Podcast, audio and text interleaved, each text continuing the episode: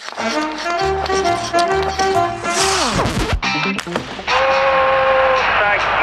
моментов больше не будет. Не будет. Хоккейный период.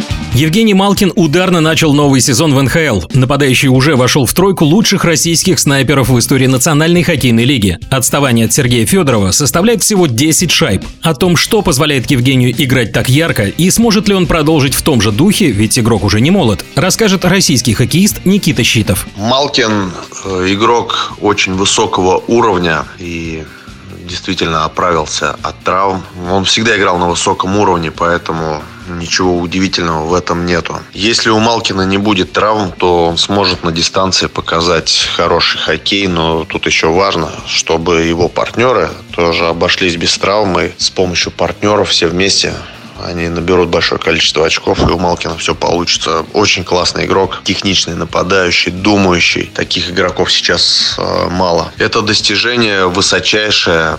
Тем более он попал в тройку, и, конечно же, он обгонит Сергея Федорова. Великий игрок, достоин включения в зала славы. Очень рады за Малкина. Может получиться, что яркая игра Евгения Малкина поможет пингвинам удачно выступить в сезоне. Болельщики этого заждались. Ведь команда Малкина и Кросби в последний раз играла в финале лишь в 2017 году. Кстати, именно тогда в матче с Нэшвиллом пингвины и взяли заветную чашу. Хоккейный период.